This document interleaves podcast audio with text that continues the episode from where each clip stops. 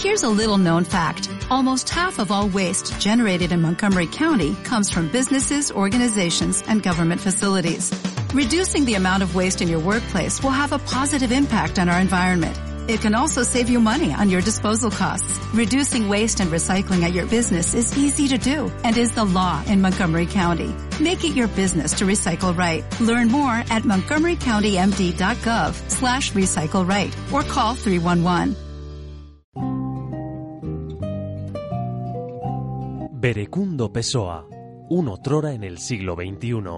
Muchos le han emparentado con el más famoso escritor portugués, otros aseguran haber leído que aparece como soldado de fortuna a las órdenes del coronel Aureliano Buendía. Los más le han visto alguna vez acompañando al contrabajo en los conciertos de jazz del Café Central. Lo cierto es que se ha instalado en la ciudad. Se llama Berecundo Pessoa y es un otrora en el siglo XXI.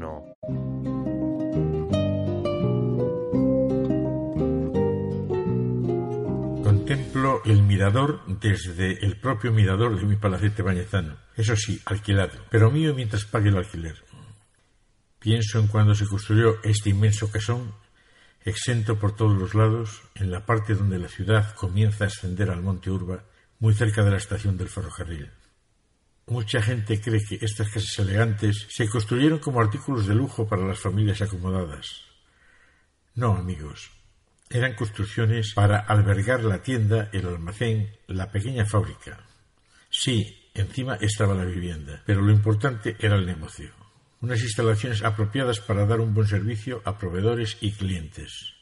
Me imagino a los labradores o pequeños recolectores llegar con su carro al impresionante muelle de carga y descarga que ocupaba casi todo el frente de la fachada principal. Tres o cuatro carros cargando o descargando a la vez para luego pasar por la oficina donde los contables cobraban o pagaban la mercancía. Lo de los bancos vino después.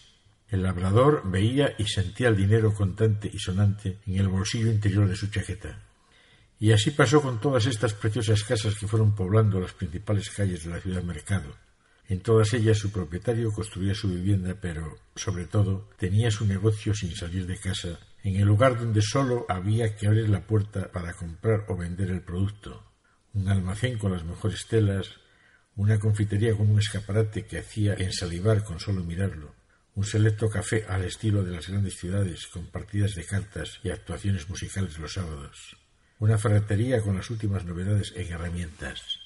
¿Qué sentirían esos propietarios en los años veinte del siglo pasado, asomados como yo estoy ahora, viendo el gentío que salía o entraba de su negocio? saludando desde arriba y viendo cómo todos le devolvían el saludo, admirando su condición social. Así, poco a poco, lo que comenzó siendo un mercado lleno de carros que traían los productos, se convirtió en el lugar importante al que llegaban esos productos desde muy lejos. Los productos llegaban y se exportaban en el ferrocarril y los clientes llegaban y marchaban en el coche de línea. Además, no solo era la compra, había que probar las tapas y raciones de los figones y cantinas y asistir a algún espectáculo que llegaba a la ciudad de los prodigios en carromatos y circos o a sus cafés cantantes.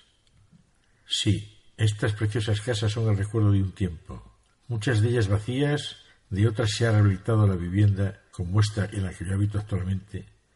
Algunas se han caído y en su lugar hay otra construcción que nada tiene que ver con la que había de las que todavía quedan en pie, en muchas de ellas sus locales están vacíos, esperando a ese mirlo blanco que llegue con su negocio novedoso, que vuelva a darle vida.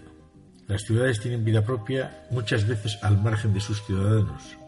Nacen, se desarrollan, a veces evolucionan, otras mueren cuando desaparecen las poderosas razones que las hicieron emerger, donde no había más que una esplanada, un crucero, un lugar de encuentro. A veces uno se pone a filosofar.